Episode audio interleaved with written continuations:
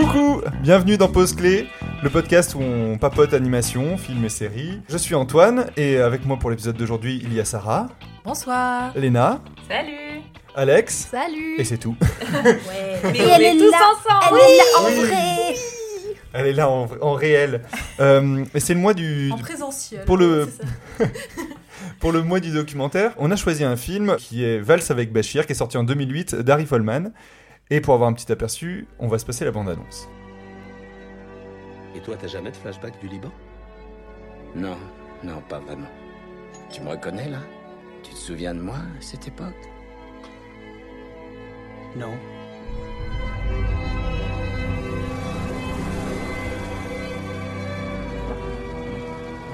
La seule solution, c'est de vérifier ce qui s'est vraiment passé et quel était ton rôle dans tout ça.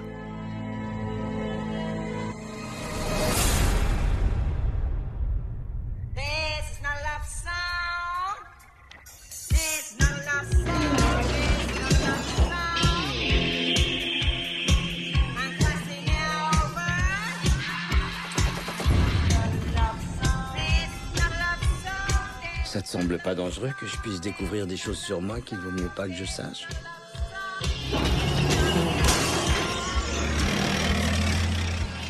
Soudain, la guerre m'est revenue en mémoire. Peut-être pour commencer, Alex, est-ce que tu peux nous parler du réalisateur? Euh, le réalisateur, euh, c'est Harry Folman, c'est un réalisateur israélien et il a réalisé deux longs métrages d'animation. Il en sort un cette année, je crois en décembre. Donc euh, il a sorti Valse avec Bachir en 2008 et Le Congrès qui est mi-live action, mi-animation en 2013. 2013. Euh, il est par ailleurs scénariste sur beaucoup de, de- de séries et notamment en thérapie qui en ce moment est super populaire qui est Ah, une, mais oui, oui, euh, qui est effectivement. une euh, donc il est scénariste sur En Ah, Je thérapie savais pas. Et euh, voilà donc euh, c'est sur Arte je crois euh, Ouais, euh, ouais, que ouais. ça passe et c'est vachement euh, c'est vachement euh, dans le vent Mm. Ouais, c'est prenant, bien, hein. hein, Ouais. tout le monde aime bien. Très bien, bah, Léna, peut-être tu peux nous résumer l'histoire? Allez, c'est parti pour un petit résumé. alors, euh... Facile à résumer. hein. Ouais, alors le film c'est une semi-biographie, enfin c'est un documentaire mais semi-biographique on va dire. C'est euh, du coup le réalisateur Harry Folman qui va être réveillé en fait dans la nuit par un de ses amis qui va lui confier ses cauchemars où il se fait euh, courser par euh, 26 chiens toutes les nuits c'est un cauchemar récurrent. Et en fait ce cauchemar va réveiller chez, euh, chez Harry Folman euh, ses propres souvenirs, enfin plutôt une, une image d'illusion de lui à 19 ans durant la, la guerre euh, au Liban dans les années euh, 80-82. Et en fait, euh, son- tout le film, ça va être euh, la recherche de sa mémoire, donc sa mémoire individuelle, mais par le biais de la mémoire collective, en allant euh, interviewer euh, ses compagnons militaires de l'époque, entre guillemets, parce qu'ils ne sont pas ses tous les frères d'armes. Voilà, ses frères d'armes qui sont pas forcément avec lui, pour reconstruire son souvenir, savoir si- s'il a vraiment, euh, est-ce qu'il était vraiment là, et est-ce que l'image qu'il a, est-ce qu'elle est réelle ou pas, et ça va être tout un récit, euh, voilà, documentaire sur euh, cette guerre euh, en 1982, Euh, et je pense qu'on fera un petit point euh, histo- historique euh, pour euh, pour la lisibilité de l'histoire. Très bien, euh, on va pouvoir peut-être passer au scénario et puis expliquer ce petit point historique. Alors. Le scénario. Oui, racontez-nous une histoire. Une histoire vraie. Une histoire d'amour. Harry Folman, on a parlé de lui, on a parlé du scénario du film, mais historiquement, pour expliquer grosso modo aux contexte. le contexte, pour que ça soit assez simple. le film se place pendant la guerre au Liban une guerre qui est une guerre civile euh, entre Libanais et le Liban c'est un pays qui est multiculturel ou dans lequel cohabitent donc euh, des communautés euh, chrétiennes, musulmanes et juives et notamment Israël euh, mène une action pendant cette guerre et euh, est envoyé euh, en renfort sur place et tente d'apaiser le conflit. Oui, c'est la paix, la paix en Galilée, c'est ça, C'est ça, l'opération. Opération Paix en Galilée. Le film se place surtout sur euh, la recherche de la mémoire de Harry Folman autour d'un événement très particulier euh, de cette guerre qui sont les massacres de Sabra et Shatila, qui sont en fait des massacres De civil. de civils palestiniens, donc dans des camps palestiniens, par euh, des phalangistes chrétiens. Ce qui est expliqué tout au long du film, c'est que, et jusqu'à jusqu'au climax final, c'est quel est l'implication israélienne dans ces massacres qui concernent finalement des communautés chrétiennes et musulmanes. Et on ne sait pas jusqu'à la fin, on a la réponse normalement euh, dans le film, et notamment du coup sur euh, la place et le rôle qu'a joué le personnage d'Harry Follman, euh, adolescent euh, à ce moment-là, et donc du coup la place de l'armée israélienne cette nuit-là. ça reste. euh, Enfin, on fait un petit point historique parce que le film l'explique, mais en fait l'explique plutôt sur la fin, puisque le sujet c'est surtout voilà, le, les traumas de la guerre, quelle que- quelle qu'en soit la guerre en fait finalement. C'est euh, ça, c'est à la fois assez universel et en même temps, du coup, reporté sur un conflit très particulier Mm. qu'on connaît mal en Oui. Occident. Exactement. Et c'est aussi sur la recherche d'identité du personnage qui a, un, qui a un trou et qui donc du coup ne, ne sait plus qui il est à un instant T. Et euh, enfin, moi, ce que je trouve aussi intéressant d'a- d'aborder, c'est à la fois une recherche euh, donc, de la mémoire et une recherche d'identité et donc de- du soi euh, à travers euh, les témoignages des autres et euh, jusqu'à jusqu'à la fin du documentaire. Ce qui est d'ailleurs un, un traumatisme qui arrive assez fréquemment dans ce genre de cas, d'oublier vraiment une partie, euh, une partie de sa mémoire? Sinon, euh, pour parler plus du, du film, euh, en tout cas de l'histoire du film, qu'est-ce que vous en avez pensé, peut-être Sarah ou- Euh, je trouve que on est tout de suite euh, embarqué dans l'histoire en fait, vu que le film commence avec euh, le rêve, le cauchemar de, de- Avec les C'est chiens. Boaz, ouais, Oui, le, premier ouais. interlocuteur. ouais. voilà qui rêve de, de- des 26 chiens qui lui courent après.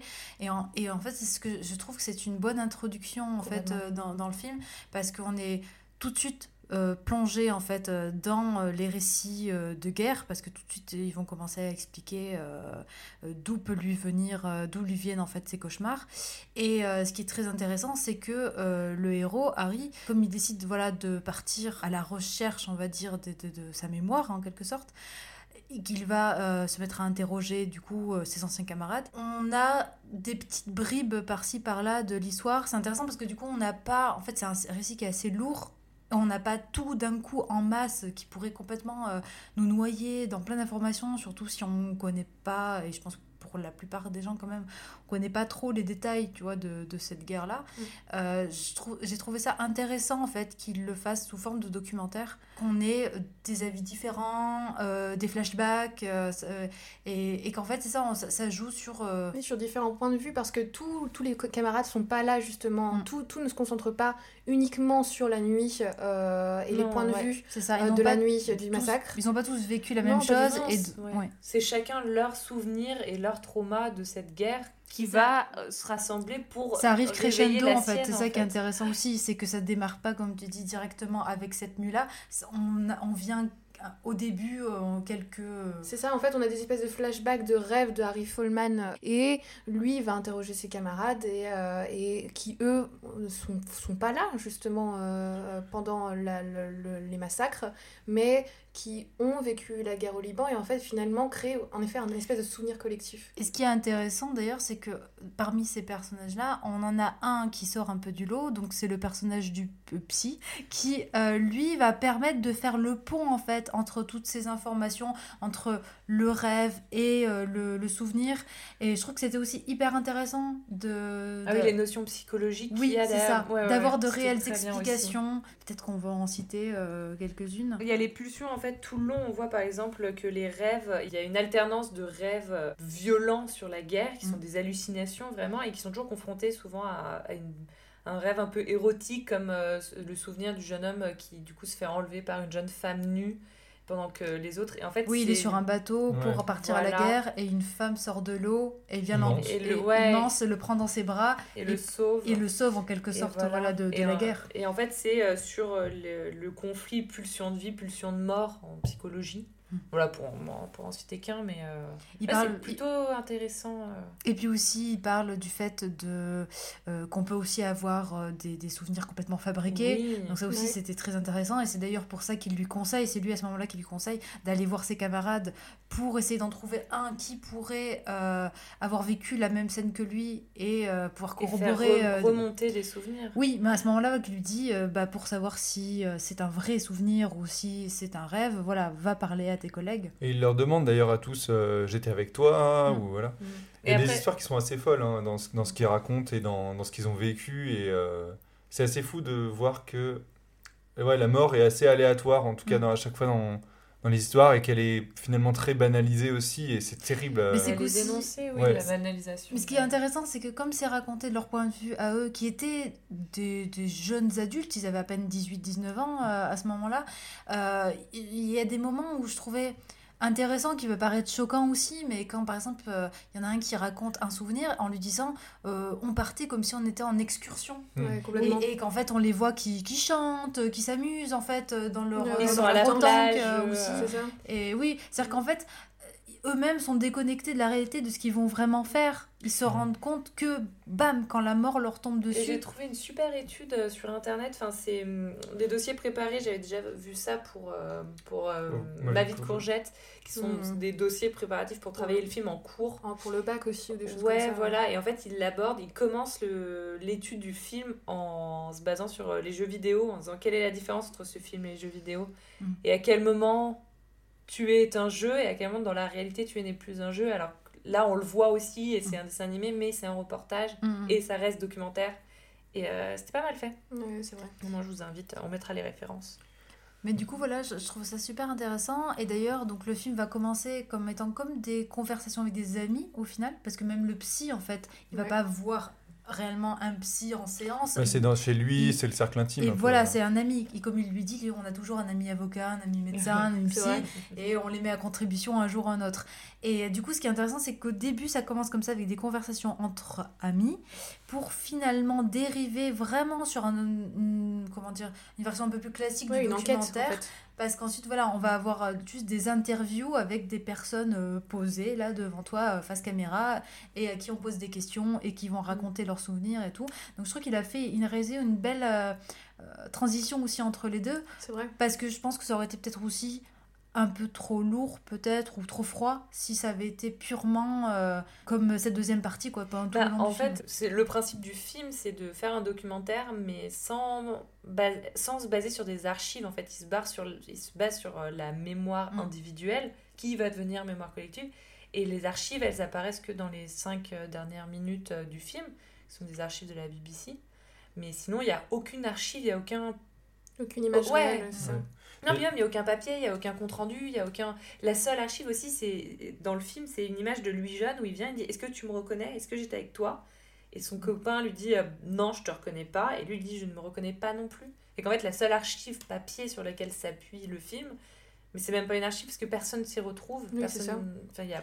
ça fonctionne pas? Si on parle aussi des archives, qu'est-ce que vous pensez de cette fin euh, qui finit justement par euh, on sort de l'animation pour nous montrer une vraie image d'archive? Est-ce que c'est quelque chose qui vous a gêné ou est-ce que c'est quelque chose qui Déjà, alors, il y a plusieurs choses par rapport à cette scène. C'est Alors déjà, de 1, c'est... je pense que c'est la scène qui te fait réaliser que, euh, en effet, c'était une bonne chose de l'avoir fait en, en animation, ce film, et pas en live action, parce que ces quelques minutes d'horreur sont C'est insoutenable. sont, voilà, insupportable. sont insupportables.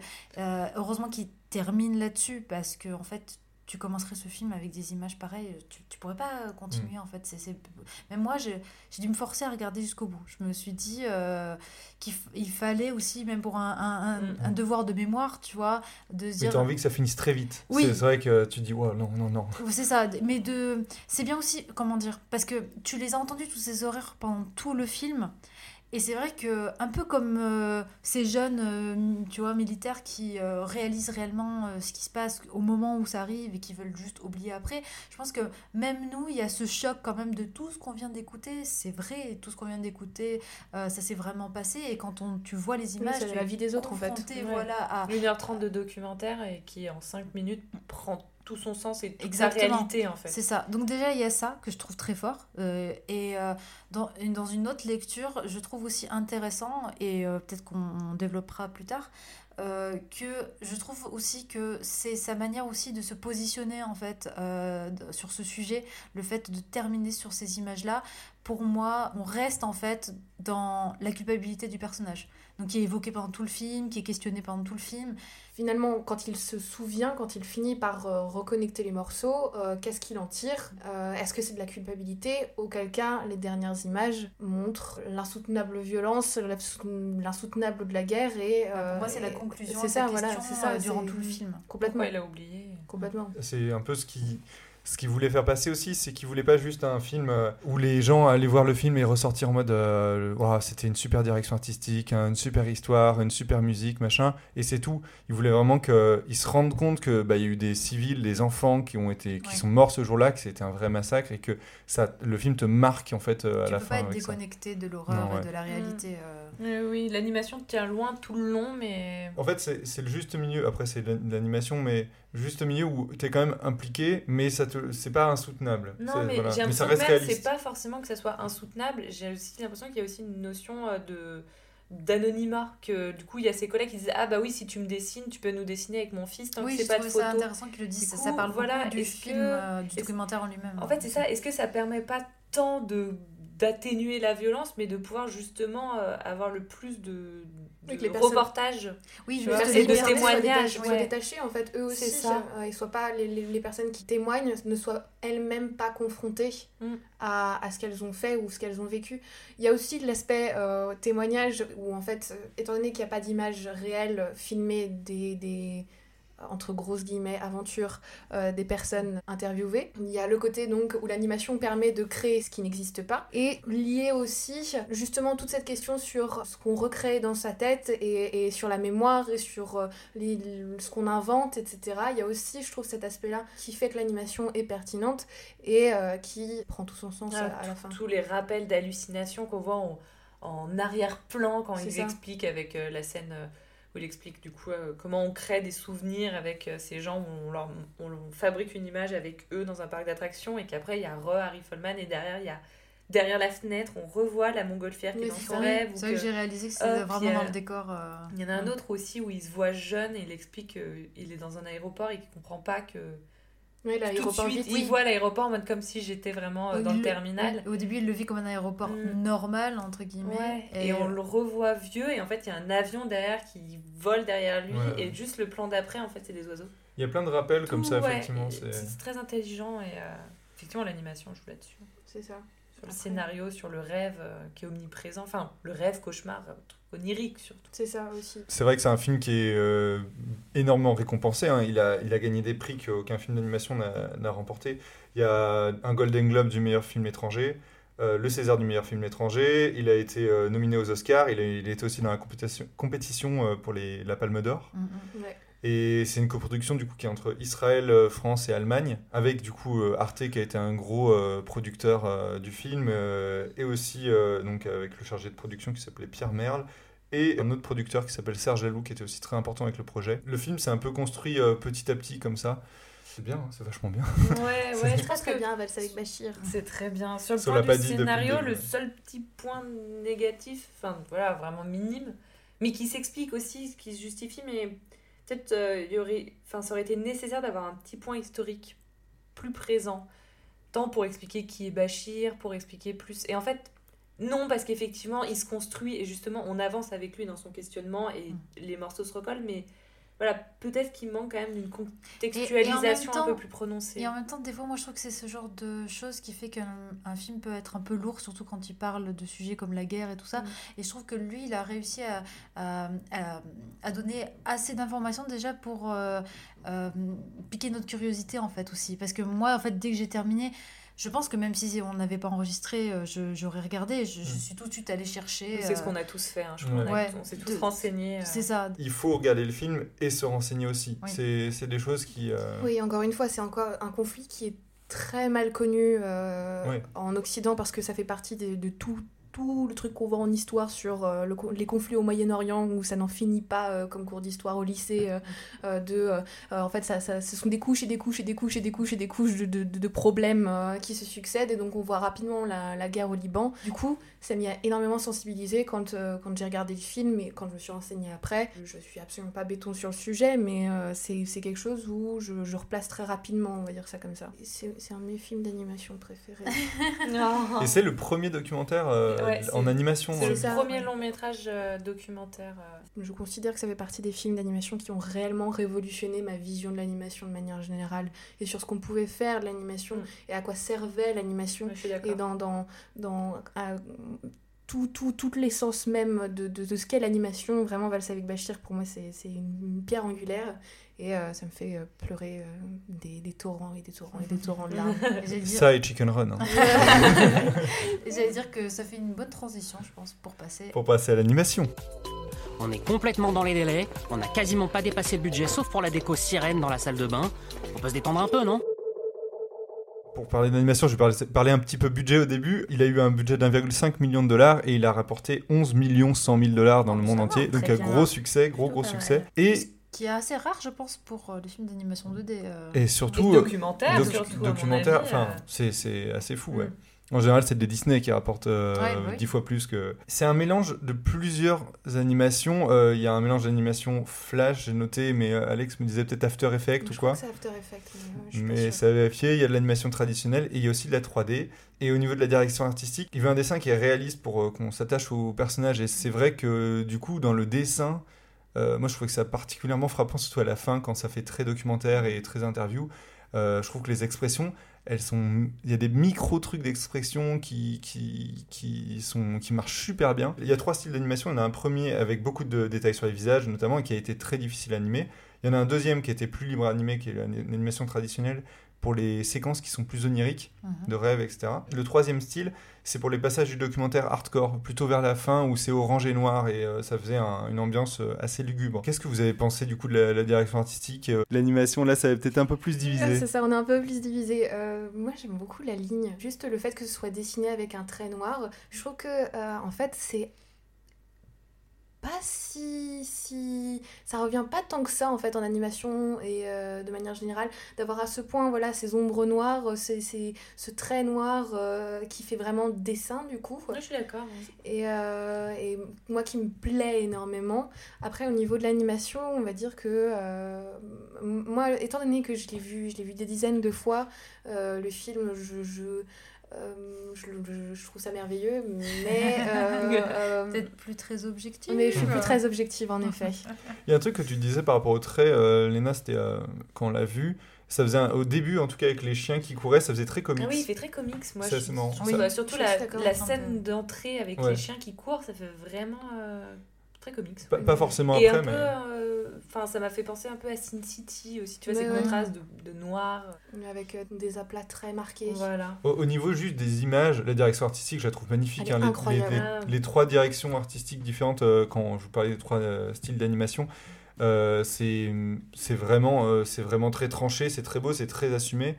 Et euh, voilà, après, c'est vrai qu'au niveau de l'animation, peut-être. euh, C'est ça, moi j'ai Sarah, te dire, moi je suis d'accord avec vous sur euh, vraiment le, le, concept art, quoi. En, en général, le, le caractère design, ça, ça me va, j'ai pas de problème particulier avec ça. Mais par contre, euh, oui, l'animation en elle-même, la manière dont c'est animé, pour moi ça pique un peu les yeux. Ça m'a embêté, mais même dès les premières images avec les chiens, euh, parce qu'en fait ça se joue beaucoup sur les déformations. Du coup, je trouve que les personnages glissent trop. Et pour moi, c'est pas très agréable à regarder. Je trouve que les personnages ne sont pas solides, ils se tiennent pas euh, vraiment. euh, on n'arrive pas à garder la forme à chaque fois. Léna, je te sens trépigner. Ouais, je, bon, je vais me répéter, mais en fait, on en parlait hors antenne. Euh, moi, je suis, d'a- je suis d'accord un peu avec Sarah où l'animation m'a pas enjaillé. Effectivement, c'est pas une animation qui me. Enfin, après, voilà, je m'y je m'y connais moins que vous trois, c'est sûr. Mais, euh, mais par contre, je- effectivement, j'ai bien aimé le graphisme ni rien, mais ça m'a. Enfin, c'est pas ce qui me plaît.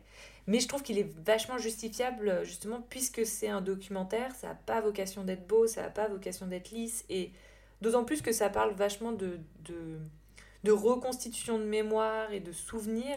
Ce fait que l'animation soit un peu saccadée, que les mouvements soient un peu euh, bancals, ça nous focalise sur euh, la ligne du, du récit et pas de de se balader en disant Ah, bah c'est c'est une fiction. Mais juste là-dessus, tu vois, euh, je suis d'accord, ça aurait marché si c'était seulement les scènes de souvenirs et de rêves qui avaient été animées comme ça, comme si c'était un réel choix de Ouais. vouloir faire ce côté un peu tordu, perdu, tout ça. Mais comme c'est le cas même dans la réalité, Et oui, parce que même eux, ils sont bancals parce qu'ils ne savent pas entièrement. qui- Enfin, je trouve que ça peut se justifier sur ce truc de. Bah, ils ont, une- ils ont, ils ont des doutes sur eux-mêmes, ce qu'ils sont, sur les, le rôle qu'ils ont joué, sur. euh, c'est quelque chose qui m'a pas dérangé. Après, pour rester sur l'animation, mais pas parler d'animation, ça ne veut rien dire. voilà, moi je suis pas, je, pas, je, je travaille pas dans l'animation, donc euh, je peux pas tant parler de ça, mais je voudrais faire un point plus sur effectivement les ambiances colorées qui sont vraiment intéressantes sur euh, les points. euh, voilà, il y a ce que disait Antoine, il y a trois ambiances. Il y a l'ambiance plutôt réaliste où du coup c'est tout ce qui est interview et du coup c'est le réel. Il y a toutes les prises oniriques autres qui sont dans des couleurs tranchées, donc ce qu'on disait avec les gros aplats de couleurs, bleu, rouge, tout ça. Il y a plein de séquences qui sont dans une ambiance euh, orangée, tu disais au début de l'émission Mhm. Antoine, lugubre, qui sont en fait vont être repris et c'est eux qui vont avoir un lien avec le souvenir de Oui, c'est ça, et le rêve onirique de. Harry Follman. Mhm. Et en fait, euh, voilà, on comprend qu'à la fin, que cette, cette ambiance, c'est la lumière des bombes éclairantes. Créer de la, de la logique narrative super efficacement, euh, je trouve. Ouais, sur Après, des je suis thèmes tout fait colorés. avec Et, euh, hein. Et au-delà de ça, euh, sur l'animation, euh, moi je suis un peu d'accord que c'est c'est un peu perturbant. Pour l'avoir vu deux fois, je trouve que la deuxième fois ça m'a moins gêné. Mhm. Parce que du coup, je faisais Imaginez moins attention. Et... Peut-être t'as qu'avec gagné. le temps. Non, Non. moi, ça m'a gêné les C'est deux film, c'est un film comme du bon vin. euh, ça, faut Ça ça. vieillit. Non, mais après, il y a aussi un truc, c'est. Euh, Déjà, je suis content de voir que bah, tout le monde n'anime pas de la même façon aussi, tu vois, genre. euh, Et au-delà de ça, euh, je trouve quand même que dans les expressions de visage, je suis d'accord que les mouvements de main, des fois, c'est un peu, c'est un peu bizarre, c'est un peu Mm. plat, voilà. Mais il y a, je trouve que dans le regard, dans les trucs, un truc hyper réaliste et hyper vivant qui, qui, qui marche super bien, alors que. euh, Est-ce que ça, c'est pas plus grâce au Cara Design Enfin, je sais pas, tu vois. Ben si, euh, parce que c'est- un tout. Oui, tu vois. mais c'est pour ça que quand je dis que vraiment que je critique l'animation en elle-même, c'est l'animation en elle-même. C'est pas Oui, le cara, pas le Cara, c'est ouais. pas les expressions Ouais. Ils vont, ils vont avoir pas forcément juste le cas, c'est genre ils vont un, un petit mouvement de paupières et ça c'est de Mhm. l'animation, tu vois, Oui. c'est c'est vraiment un petit truc qui moi qui m'ont fait ressentir que le- la personne elle était réellement euh, vivante, tu Elle vois. existe, c'est ça.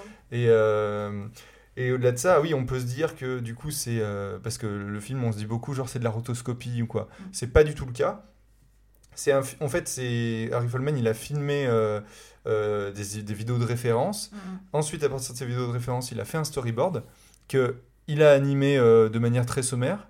Mais du coup, ils avaient 90 minutes de film animatique, donc un film storyboard animé, grosso modo.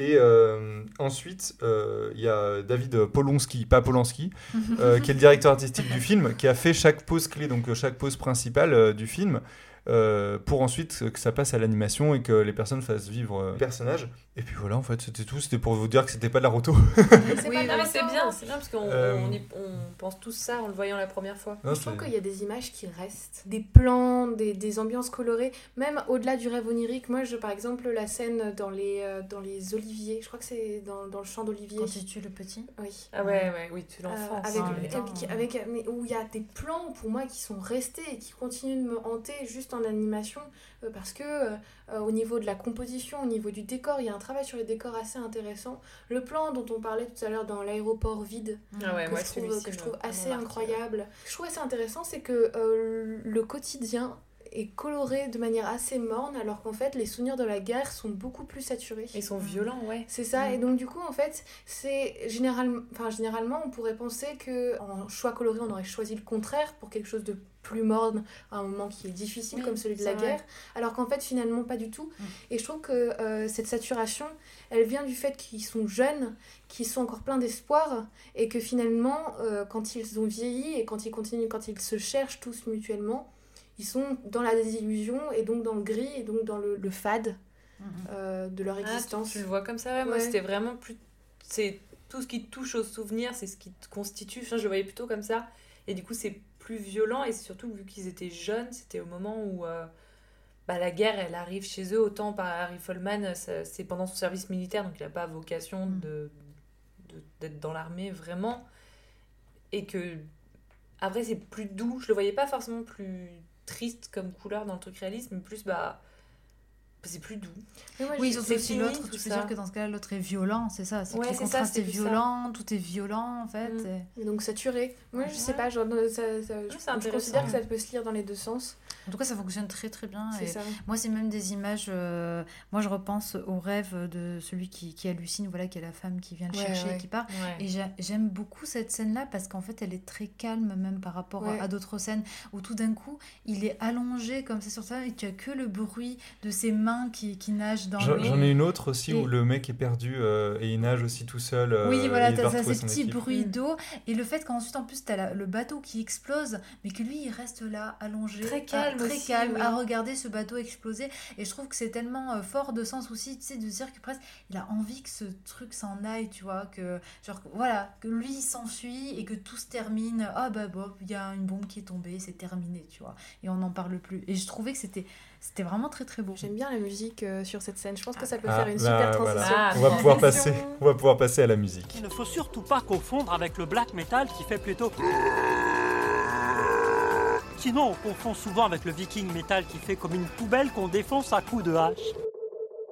La musique, elle a été composée par Max Richter, qui a bossé sur la série The Last of Us, Ad Astra de James Gray. The Leftovers Ouais. Ah, c'est. Ah. Et il a, Je connais pas. et euh, si si, euh, elle a fait grave. Alex me fait signe qu'elle non plus, ça me Ah rassure. bah, Si, c'est une série qui, est- qui a fait beaucoup parler d'elle, mais en bien parler, et en mal, hein, ça, ça ça parle divise. du deuil et tout, donc c'est aussi des sujets qui sont assez durs, mais c'est très poétique et tout. Il a, il a fait euh, une musique de Shutter Island, je ne sais parce que ça m'a fait, Ah ouais. ça m'a fait penser.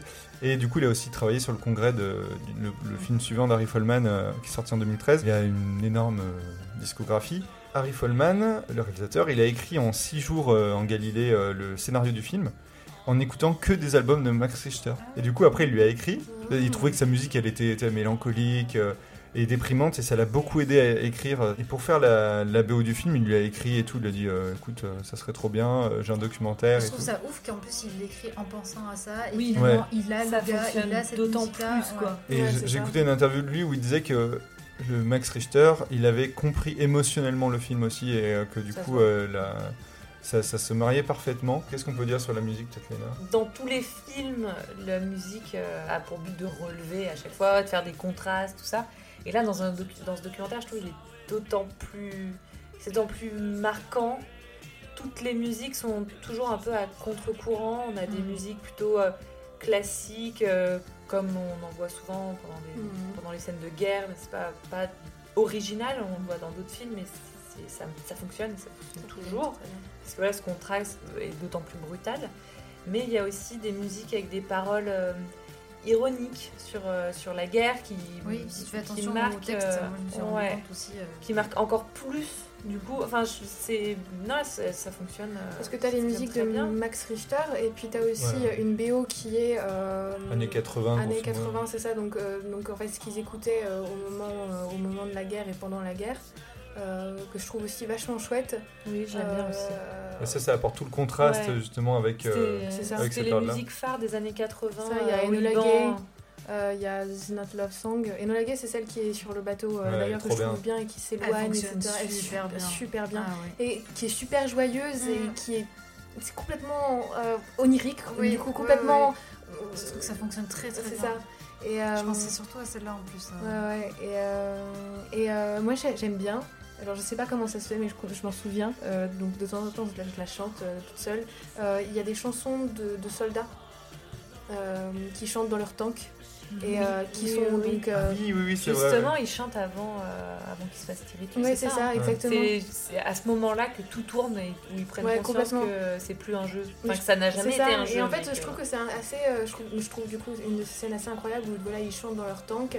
euh, en train de se balader dans les montagnes euh, libanaises et, euh, et tout d'un coup ils se font tirer dessus et ça- c'est très très très violent et très très brusque et je trouve ça du coup ça crée de l'attachement à ces personnages le fait qu'ils chantent entre amis etc et euh, dans, leur, donc, dans leur langue euh, en hébreu Je- moi je fais du yaourt en chantant ça assez euh, les- le, le mélange est très hétérogène euh, mais fonctionne très très bien Et ben voilà, on a parlé de la musique. Donc on va pouvoir s'écouter une musique. Alors j'ai mis une musique qui, où c'est plus la fête que Max Richter pour un petit peu, euh, voilà, pas endormir euh, les auditeurs.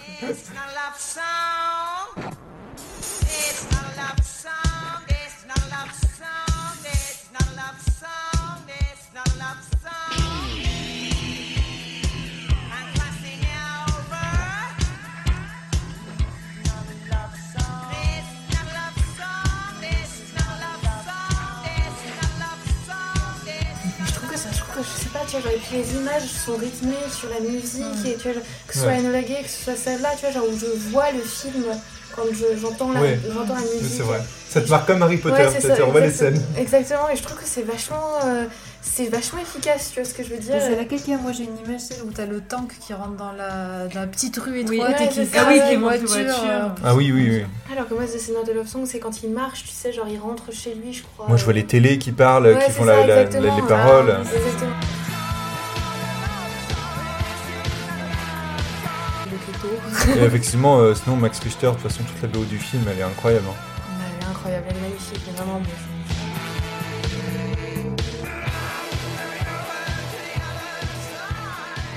C'était euh, This Is Not a Love Song de Public Image euh, Limited. Voilà, avec mon magnifique accent. On va pouvoir passer à la séquence potin. Eh oui, le passé, c'est douloureux. La séquence potin. Buxley est mort. Séquence potin. Ah, je- on m'aurait dit, moi j'aurais pas cru, hein. je suis choqué.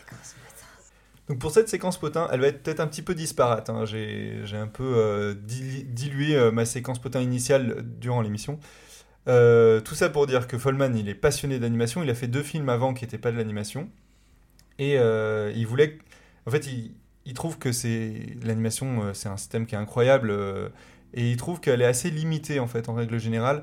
Et les gens vont pas assez loin, etc. Ce qui fait que... C'est pas totalement faux. ce qui n'est pas totalement faux, voilà. Donc, ce qui fait qu'en fait, pour parler, pour parler de son histoire et de, de cette histoire qui était très surréaliste, il il ne pensait pas la faire autrement qu'en animation, en fait, Mhm. parce que le, le propos est surréaliste. Il arrive, il présente une, la scène de l'aéroport euh, qui est animée avec euh, David Polonsky, donc euh, son directeur artistique, qui dure euh, 7 minutes. Il est à Toronto pour, euh, pour une, session de pitch euh, au festival euh, du documentaire. Il y a 38 producteurs sur les 40 à qui il présente le projet et qui sont complètement hermétiques en mode euh, ben, pourquoi, Ah oui, ça, j'ai vu ça, j'ai vu pourquoi présenter ça? Il y a Arte par contre qui a, qui a dit banco, moi ça me plaît. Et donc ça lui a permis de trouver son premier financement étranger. Ensuite il y a eu Serge Laloux qui s'est euh, greffé au projet. Et donc le film s'est fait petit à petit en fait. Les animateurs ils ont fait euh, d'abord 20 minutes de film.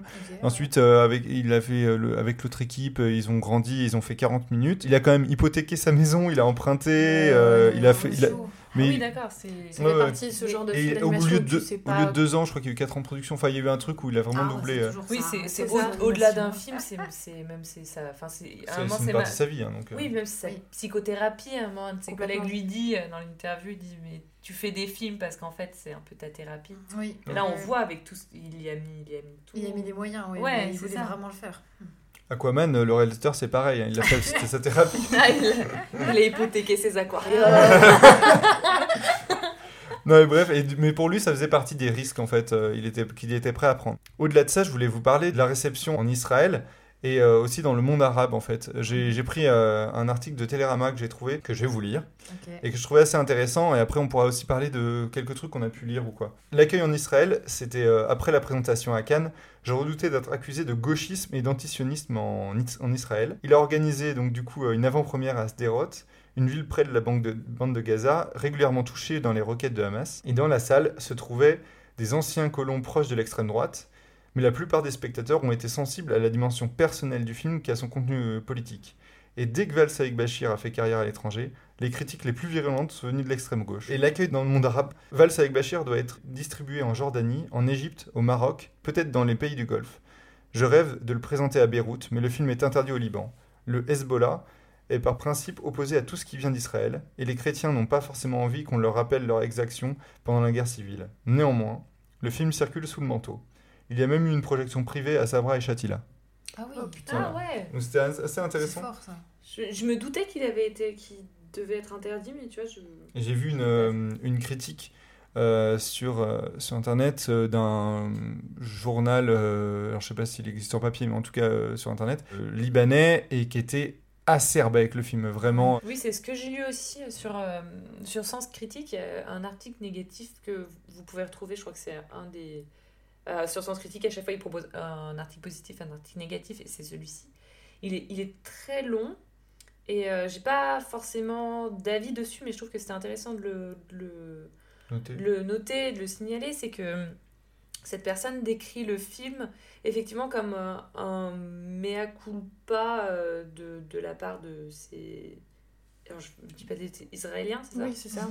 Euh, en disant euh, bah voilà on savait pas mais on l'a fait du coup désolé le questionnement de ce commentaire c'était euh, à quel point si tu ne sais pas ou à quel point tu es coupable en fait Oui. là-dedans et à quel point tu es coupable aussi le film il est financé France-Allemagne israélien euh, il dit on parle pas politique le film parle de la guerre du traumatisme de, de, de- des traumas mais euh, il ne parle pas politique et est-ce que ce film peut être sans point de vue politique et sans prise de parti?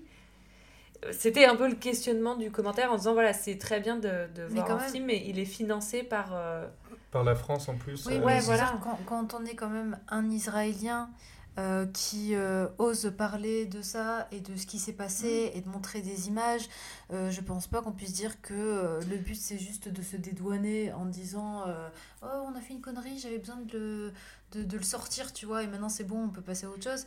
Parce que je pense que c'est très dur quand même de revenir sur des choses pareilles et euh, de poser cette question de leur culpabilité euh, euh, dans cette histoire. Et je trouve qu'il y a une scène qui devient politique et qui fait que euh, on, on est au- on va au-delà du dédouanement. Parce qu'en effet euh, on pourrait considérer que le personnage d'Harry Folman lui était pas au courant. Mm.